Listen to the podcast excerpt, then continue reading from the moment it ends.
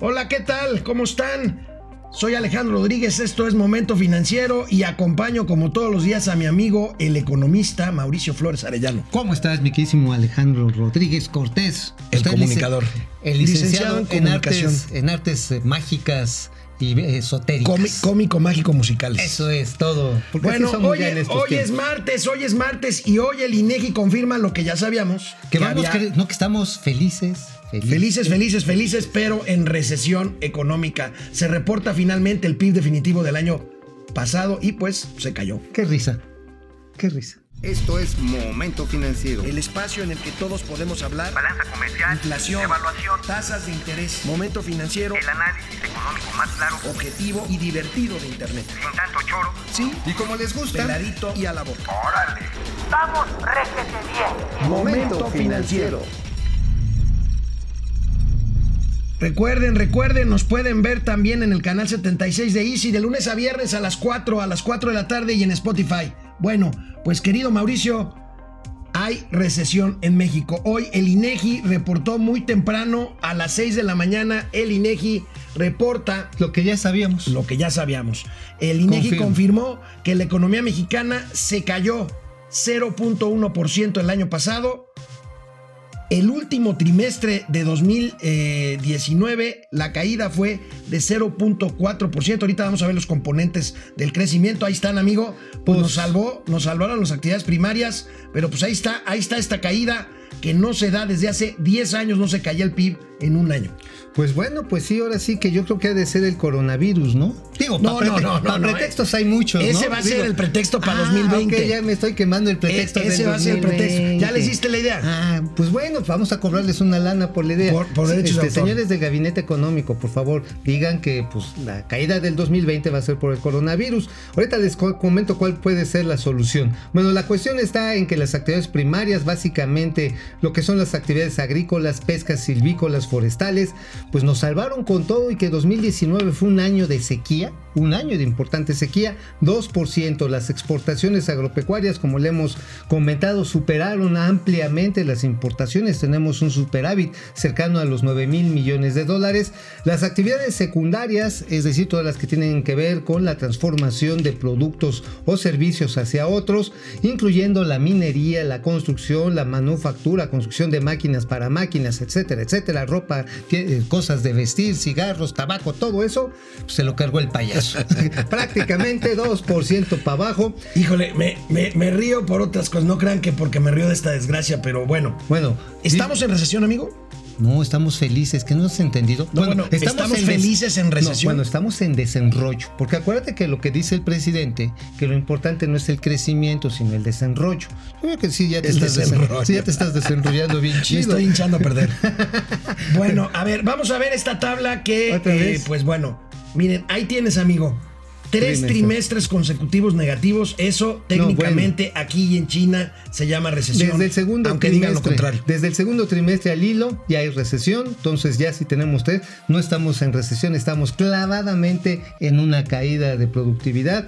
La verdad está en que, amigo, aquí la preocupación es que, por ejemplo, el sector terciario que usualmente era el amortiguador, era así como el colchoncito, ¿no? este donde el servicios. servicios, las escuelas, los hospitales, todo lo que tiene que ver con comercio, etcétera, etcétera, ha tenido un comportamiento bastante mediocre, 0.5%, donde a final de cuentas se está demostrando que también el sector eh, terciario, todas estas, estas actividades, incluyendo por ejemplo asistencia en medios de comunicación, medios de comunicación, este, pues tiene un desempeño mediocre donde también se está registrando una pérdida de generación de empleos y de generación de riqueza. Sí estamos en recesión. ¿Y qué, creen, ¿Y qué creen que dijo el presidente hoy en la mañana en su conferencia de prensa en Palacio Nacional? Nada sobre esto. ¿No le preguntaron? No le preguntaron. le, preguntaron? de los niños eh, de Veracruz, le preguntaron, bueno, martes de la salud, el tema del coronavirus, ahorita vamos a, a ver si me echan el ganso ahorita. Pero nadie, nadie, nadie, nadie le preguntó, bueno, seguramente no lo dejaron porque hay eh, periodistas profesionales que seguramente traían esta pregunta sobre la recesión y el presidente lo que alcanzó a decir fue lo siguiente. En el periódico El País de España que eh, se ha dedicado a cuestionarnos, un día sí y el otro también, se dice que en las eh, conferencias editorializamos. Este, pues sí, me interesa mucho, pues, no solo informar, sino eh, hacer conciencia, es informar, orientar, concientizar. Es una labor eh, de pedagogía política. Y este, aunque me cuestionen los conservadores y sus eh, voceros de que todo le echo la culpa al neoliberalismo, pues sí, es por culpa del neoliberalismo, por eh, ese enfoque eh, de privatizar todo, Oye, amigo, yo tengo salpullido en la espalda. Es el neoliberalismo. Sí, yo también tengo unas cositas ahí que, que se dicen almorranas. Es el neoliberalismo. Mm, también me sale caspa. Es el neoliberalismo. Madre, ese pinche neoliberalismo es bien ganado. me cae que sí. Den en su madre, señor presidente, porque sí bueno, se pues pasa, ahí ¿eh? tienen, ahí tienen. Es la primera caída de la economía nacional en un año desde 2009, desde hace 10 años. ¿Qué quiere decir esto, amigo? Que Pues- es la primera caída en el crecimiento del PIB, o sea, el primer, la primera caída del PIB desde la crisis que combinó eh, aquella caída eh, del 2008, la crisis internacional financiera, con el H1N1 del 2009. Oye, por cierto, fíjate que vale la pena destacar que, a diferencia de esa crisis del 2009 que fue global, amigo, acuérdate que fue global, porque pues afectó a, la- a las hipotecas en los Estados Unidos, la crisis subprime le pegó a Europa, bueno, hasta los chinos pasaron aceite. Aquí es una crisis autoinfligida, Así es. porque la economía estadounidense va pero con más. ¿eh? 2%. 2%. La europea con todo y que ha empezado en algunos países, por ejemplo el caso alemán, el caso italiano que están en recesión, Francia que está ahí en un estancamiento como que quiere salir y no salir. Bueno, está lejos de estar en una recesión todavía la Unión Europea. Asia, salvo el caso del coronavirus y eso va a ser hasta este año. Ahorita platicamos de eso después del corte. Vamos a ver quién está conectado. Ver, compa, saludos. compa. Saludos, compa, compa. Sombrerete. Sombrerete, presente. El ganso Juan te José saluda. Medina. Evaristo Contreras. Saludos, chavos. Gracias por lo de Hombre, chavos. Julia. León. Hola. Julia. Juan Murguía.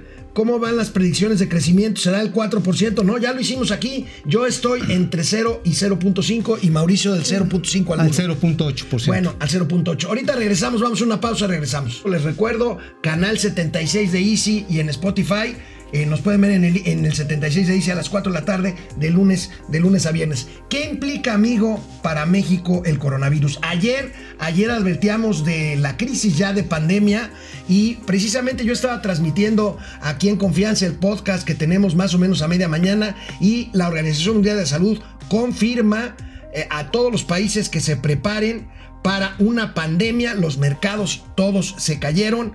Y bueno, pues, ¿qué implica para México esto, amigo? Las empresas mexicanas con intereses en el extranjero y con interés particularmente en China, ya se empezaron a caer sus acciones. Pues bueno, yo creo que es momento de ir al ISTE, Aliste. aliste las pompis porque la cosa va a estar complicada. Sí. Sí, o sea, realmente, mira, por un lado, la parte comercial ya Bimbo tuvo que anunciar ayer, ayer que paraliza una de sus plantas, una factoría allá en esta zona, en la zona cero, tuvo que detener la producción.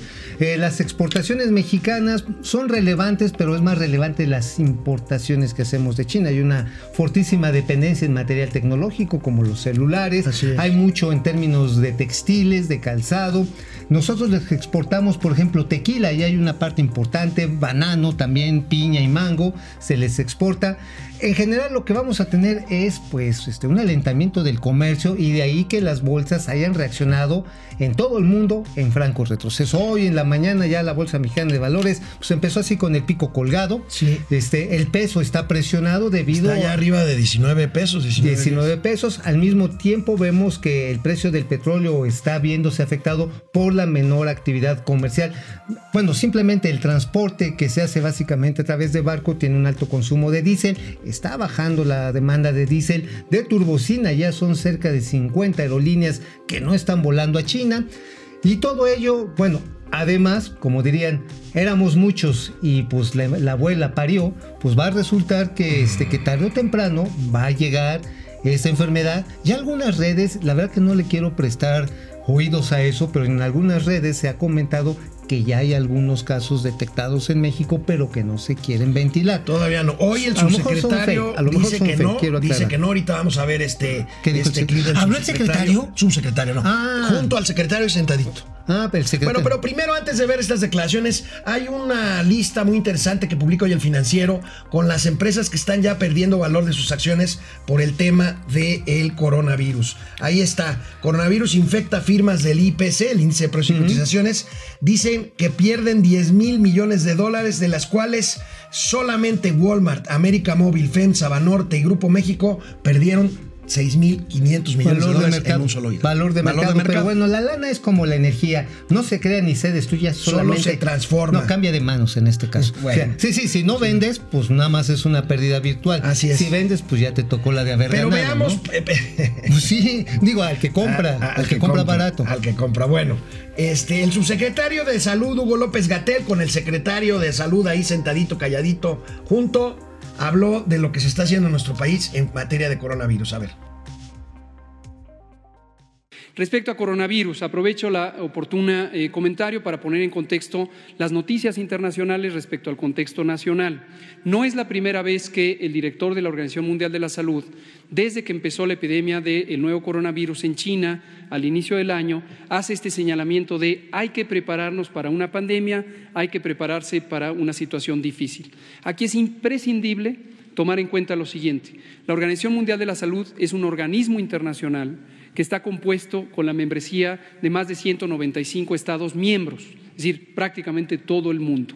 Y estos países, hay algunos que tenemos capacidades instaladas robustas en vigilancia, en atención, en preparación y respuesta ante emergencias, y hay otros que desafortunadamente no, particularmente en el continente africano, pero no es el único sitio. Entonces, la obligación de la eh, Organización Mundial de la Salud es velar por la capacidad y la solidaridad entre países para proteger a los que están en mayor adversidad. Este señalamiento repetido es porque eh, se teme, y es muy probable que ocurrirá, que el continente africano y los países que no tienen estas capacidades sean afectados por el coronavirus. La situación en México, concretamente puedo decir, no, no ha llegado coronavirus a México. Tenemos hasta el momento acumulados 18 casos sospechosos que todos y cada uno han sido descartados. Esto que se informó ayer en nuestro boletín eh, diario de que vamos a hacer un muestreo es porque hemos sido reconocidos por la Organización Panamericana de la Salud como el primer país que adoptó un protocolo de detección y estamos en todo momento buscando distintas alternativas para hacer más eficiente este protocolo. Este es un muestreo general. Eh, recibimos eh, más de 5 mil muestras de todos los casos de enfermedad respiratoria aguda. No olvidar que la influenza es una enfermedad que ocurre todos los años y seguimos en la temporada de influenza y seguimos recibiendo muestras de influenza. Entonces lo que hacemos periódicamente es estos muestreos para ver si entre los casos para los que se descartó influenza pudiera estar el coronavirus. No es la primera vez que lo vamos a hacer. Bueno, pues este, la verdad está en que el asunto es si las instituciones de salud públicas van a tener capacidad para enfrentar no solamente esta enfermedad. Digo, hay quienes dicen que la coronavirus se enfrenta tomándose una tecate, ¿no? Pues sí, pero bueno, Sí, pero el la sistema que- de salud no está en la mejor condición para recibir un reto de este tamaño, ¿eh? Falta Eh, una, el una 70 y- pandemia. Este, híjole, el, secre- el subsecretario López Gatel dice que estamos preparados y que tenemos protocolos. Bueno, Híjole, eso ¿tú dijo le también, crees? bueno, eso también dijo con los niños de cáncer, dijo con el caso de la rubiola que ya hemos tocado, eh, dijo que estábamos preparados para las quimioterapias, para, para las mujeres con mama, ha dicho muchas cosas, dijo que no iba a haber desabasto de productos, hoy no se ha comprado el 65%. Bueno, pero mientras tanto, amigo, Estados Unidos, Estados Unidos destina 2.500 millones de dólares para lo que se ofrezca si se eh, desata la pandemia en su territorio, en territorio estadounidense. 2.500 millones de dólares. Pandemia se ha incorporado al mapa de riesgos de Estados Unidos. Pues sí, pero aquí en México, mira, yo creo que sabes cuál estrategia puede funcionar. ¿Cuál? Dile así, échale al ganso y le, fuchicaca. fuchicaca. Ya ves que como es de, pero lo dices en tono chino. Fuchicaca. Pues eso, es, Fuchicaca. eso, eso es mejor que cualquier este antibiótico, ¿no? Pues por supuesto, te quita hasta el, bueno, hasta la caspa, cabrón. pues la verdad es Bueno. que yo creo que esa puede ser una buena estrategia. Yo creo que es la que está pensando el subsecretario López Gatel. Porque mira, a final de cuentas, amigo, aquí el asunto es que no importa si uno tiene acceso, cualquiera de ustedes que estén ahí, a servicios privados. Como vivimos en comunidad, como vamos al cine, nos subimos a transporte público, vamos a mercados, vamos a plazas.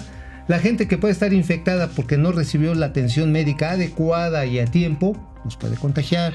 Bueno, Ah, vamos pues a ver, es José, ¿eh? José Almazán desde Tampico, José, este, una jaivita ahí rellena, échate a nuestra salud. mamá. Y Esroui, bueno, eh, coincide con, conmigo, con mi pronóstico, dice que este año se crecerá entre... Eres no, un No, entre menos 0.2 y 0%. está más- Catastrofistas, catastrofistas. Bueno. Somos, estamos felices. Vamos, vamos a una pausa y regresamos al tercer y último segmento de Momento Financiero.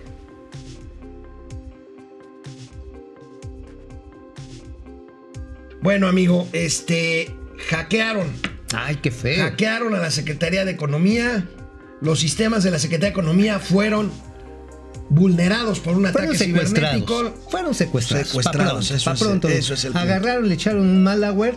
Digo, es que sabes que yo estoy temiendo que pasó lo mismo que en Pemex. Todavía no tengo todos los pelos de la burra en la mano o no tengo a la burra en los pelos, como diría insigne legisladora morenista, pero sí lo que parece ser es que no se pagaron las licencias a tiempo de los firewalls, es decir, de estos me- mecanismos cibernéticos de protección, que no se pagaron algunas licencias, estamos por confirmarlo, y pues por las ganas de querer hacerle caso aquí a mi amiga doña Austeridad Republicana, pues este, pues no se pagó eso y pues entraron y hoy las versiones periodísticas, hay que decirlo, amigo, es que están cobrando cerca de 38 millones de pesos, es lo que quieren los hackers, para liberar la base de datos. Sí, esa es la nota principal del periódico Reforma el día de hoy. Justamente eh, la nota principal da cuenta de este, de este hackeo.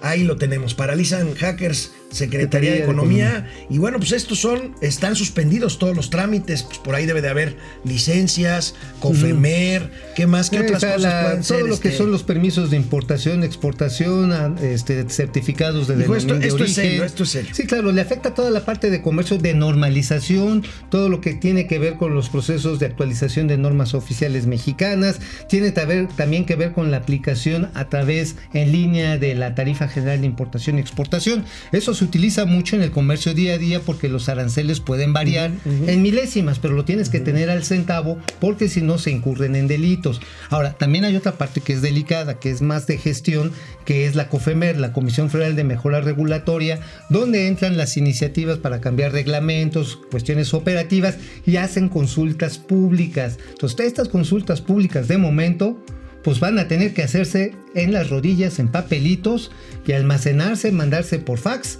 porque este, pues están hackeados.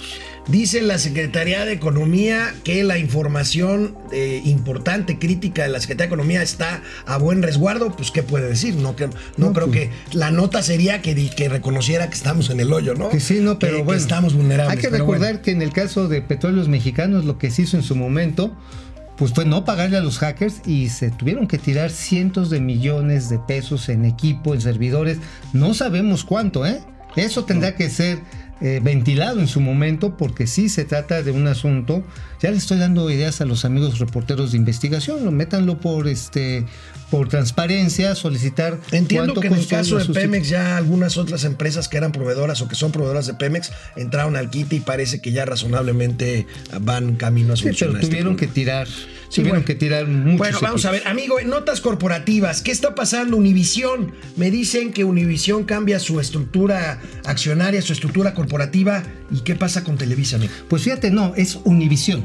Univisión, perdón, Univisión, ¿qué dije? que dijiste Televisa. Lo no, que no, pero, Ah, pero ¿qué tiene que ver este? Bueno, eh, Televisa- ¿Cómo queda Televisa con Univisión? Ah, exactamente. Mire, nos acaban de llegar un comunicado y dice que hay una nueva estructura de control en Univision, es una la principal cadena de contenidos en español en los Estados Unidos y agradece la participación de Searchers Light Capital Partners y de Forger Light, una invitación para seguir siendo socios estratégicos y principales proveedores de contenidos, por lo cual Televisa hace esta siguiente mención que es bien relevante. Ha acordado mantener su participación accionaria en los términos del contrato de licencias y contenidos en Univision. Nada más para ponerlo en contexto, Televisa estaba negociando la venta del 36%, más o menos de las acciones que tiene en Univision, pero con la entrada de estos dos nuevos, eh, ahora sí que asociados a Univision, dice, me quedo. Esto es bueno. bastante relevante, sobre todo porque muchos de los contenidos de Televisa pues, les encantan a los Pues paisanos de sociedad ahí eh, Interesante, ¿no? Pues histórica, ¿no? histórica, Este, pero se llegó a platicar en su momento de vender. La verdad está en que ahora pues el mercado latino pues está teniendo bastante jale en los Estados Unidos y los productos de Televisa pues se han estado Bueno, valorizando. pues qué Entonces, bueno, qué bueno que esto es se una aclara. buena cuestión. Es una buena cuestión, es una buena noticia. Vamos a ver más, más eh, comentarios. A ver. Eh, Leopoldo Tobar desde Jutepec, Morelos. Eh, Nacho Careaga desde Hermosillo, Sonora. Nacho, Jorge Alberto Torres. ¿Cómo cuánto pierde la economía mexicana con esta caída del PIB de 0.1%? Uh, Son bueno, pues, como... Pues serían, digamos, en términos de valor estaremos hablando tal vez cerca de unos 90 mil millones de Más o pesos. menos. En términos de valor. Pero esto quiere decir que no estamos generando la riqueza suficiente para una población que también está creciendo. que necesitamos un crecimiento por lo menos del 4 o 5%. En otras palabras, que todos en promedio nos estamos empobreciendo. Así es. Betty es Rivera de la significa, Vega, como siempre, eh, el presiganzo parado atrás como ave de mal agüero. Itzel Fuentes, Bucio, buen día, chavos. Ay, gracias. ¿Por qué el secretario de salud nunca dice ni pío? No sé. Debe pues de es que- tener bronquitis. No, o- yo creo que no, broncas las que tiene Bueno, todos los días. Pero ¿sabes qué? Me imagino que es uno de estos monitos como de las caricaturas de Abel Quesada, ¿no? Ah, de Sí, que este, los ponían así un palito atrás para que no se cayeran, eran de cartón. Betty Así lo veo. Rivera, eh, Dios protege a México por este mal gobierno que da miedo. Martín Ornelas, me encanta este programa y ustedes son lo máximo. Caray, Martín. Es muy temprano Eduardo Martínez, desde Dallas, Texas. Dallas. Está en chino esto del tecate virus. El tecate virus. No, yo digo, mira, te echas un tequila, un tecate y adiós coronavirus. Así es. Ángel González Mosqueda, saludos desde Tijuana. Bueno, Saludos. pasando a otro tema, amigo, ¿en qué va, en qué va el Parlamento abierto que se está discutiendo en el Senado de la República sobre el outsourcing? Este modelo de terciarización o subcontratación que usan muchas empresas y que representa una buena cantidad de empleos, entre 8 y 9 millones de empleos para nuestro país. Creo que está siendo satanizado injustamente este Justamente, modelo. ¿no? bueno, lo que pasa es que hay una grilla fuerte, sin embargo, afortunadamente, por el lado de los senadores y diputados que conocen del tema, ya está toda la intención de generar modificaciones a la Ley General del Tra- Federal del Trabajo, perdón, con la cual se garantice, por un lado, sí, los derechos de los trabajadores, sobre todo los de capacitación, los Sí. que le permitan ganar más, junto con la posibilidad de la flexibilización laboral que permite y potencia la inversión.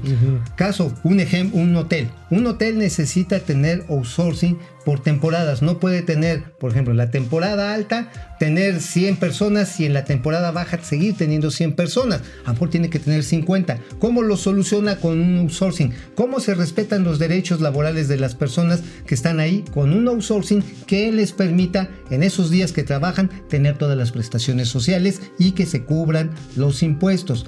¿Quién se quería apañar este tipo de contratos? Ya lo saben, Napoleón Urrutia.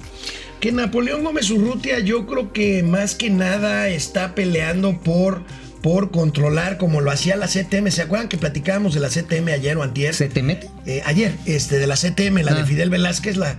Pues yo creo que Napito lo que quiere es tener el control absoluto de los trabajadores del mayor número de contratos colectivos de trabajo posibles, este, pues para tener ahí cuotas sindicales y poder político y todo esto, ¿no? Este, Así es, y, me bueno, y parece acceso que- a la lana que pueden dejar esos contratos. Bueno, Pero en fin, la cuestión está en que va a haber una modificación y Napito no está Dice, contento. dicen que deberías de soltar el ganso todo el día con él en la mano. Bueno, nos vemos mañana. Hasta mañana miércoles Miren, aquí en Momento mira, Financiero. de piquito. Mm. Vamos, réjete bien. Momento financiero.